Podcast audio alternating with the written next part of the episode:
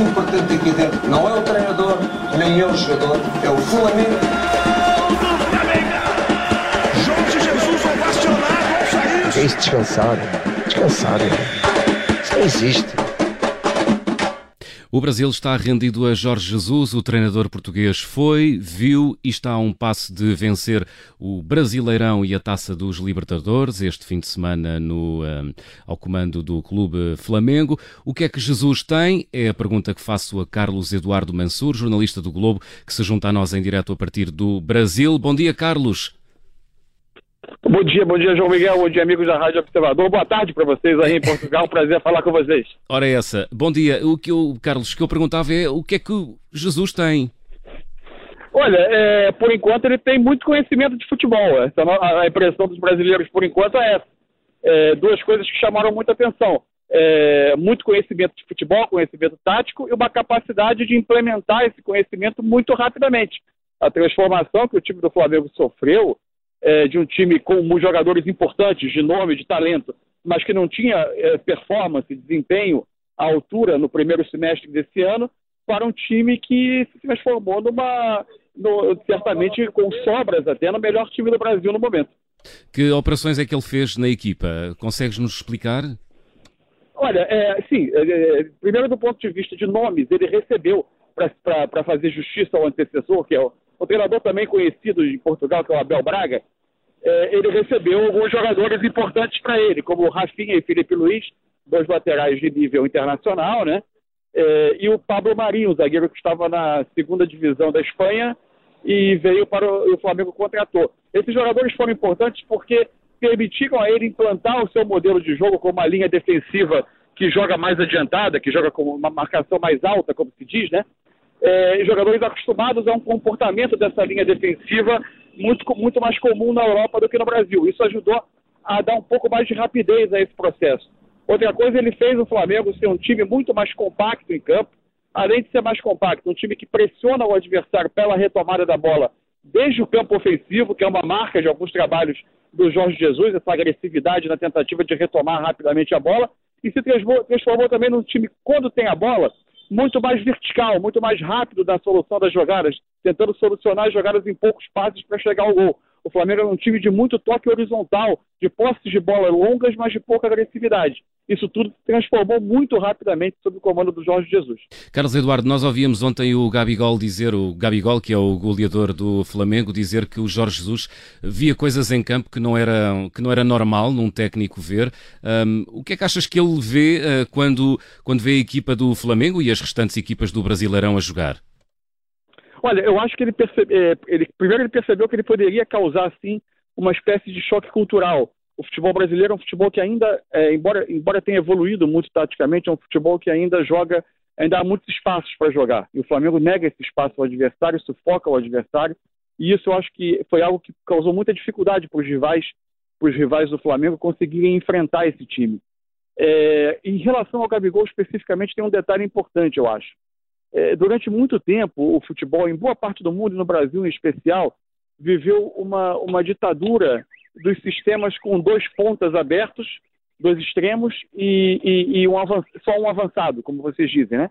É, e, e muitos, muitos atacantes brasileiros precisaram decidir em suas carreiras se eles eram pontas ou se eles eram jogadores camisa 9, digamos assim, jogadores de área, jogadores do centro do ataque. E o Brasil sempre produziu uma quantidade muito grande de jogadores que são ótimos, ótimos atacantes, ótimos avançados, mas é, é melhores para jogar com mais liberdade de campo, que funcionam melhor numa dupla. A gente pode falar de duplas marcantes do Brasil, como Bebeto e Romário, por exemplo. Nenhum deles era um, era, era um jogador para ficar é, é, preso entre os zagueiros é, e gostava de usufruir de uma liberdade de movimentação como, como foram outros, já, outros atacantes que o Brasil produziu ao longo dos tempos. E o, o, o Gabigol, para mim, é um desses jogadores. É um jogador que passou a render muito mais numa dupla com o Bruno Henrique, tendo liberdade para se movimentar, ora buscando o lado do campo, ora buscando a bola mais atrás, fazendo as diagonais que ele faz muito bem. Isso, é isso passou é... a causar uma imprevisibilidade. É isso, Carlos Eduardo Mansur, que justifica uh, o facto de Gabigol ser já o, o melhor goleador da equipa do Flamengo? É, eu acho que ele teve, da parte dele, uma transformação na carreira. Ele já foi o goleador do brasileiro no ano passado, jogando é, é, pelo Santos. mas é, o nível de atuação dele, além dos gols, é que subiu demais com o Jorge Jesus, jogando numa dupla de ataque com o Bruno Henrique, em que ele, ele além de tudo, contribui muito para o jogo da equipe. Além, dele marcar, além de marcar os gols, ele contribui demais para o jogo da equipe.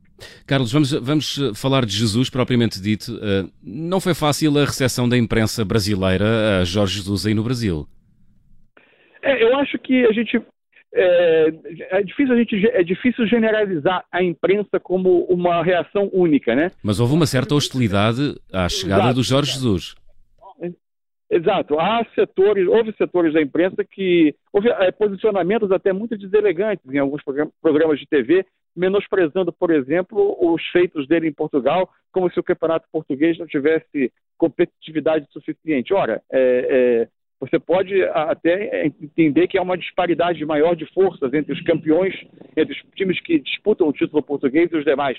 Mas, mesmo assim, é, não creio que tenha sido tão usual alguém chegar num clube português e conseguir montar times, como, como foi a melhor fase do Benfica, é, duas vezes finalista da Liga Europa, times reconhecidos pelo seu poderio técnico, ainda mais numa época atual em que Portugal não tem a mesma capacidade econômica para competir na Europa como com as principais forças. E Jesus conseguiu fazer isso com o Benfica.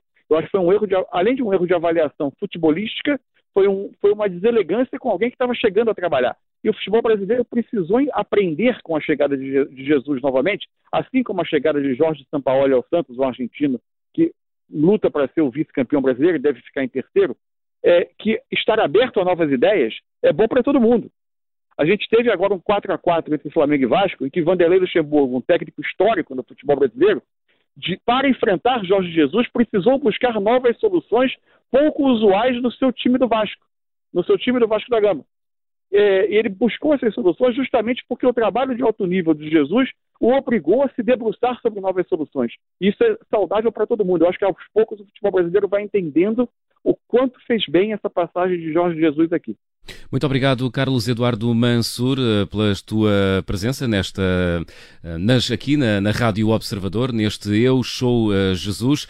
Estamos até ao final da semana a tentar perceber o fenómeno Jorge Jesus no Brasil. Jorge Jesus que brilha e pode brilhar este fim de semana ainda mais e pode conquistar dois títulos sob o comando da, do, ao comando, aliás, da equipa Flamengo. Jorge Jesus que pode conquistar o Brasileirão e também a Taça dos Libertadores. O mais importante aqui dentro não é o treinador, nem é o jogador, é o Flamengo. Jorge Jesus ovacionado ao sair. É isso, descansar. Descansar. Isso não existe.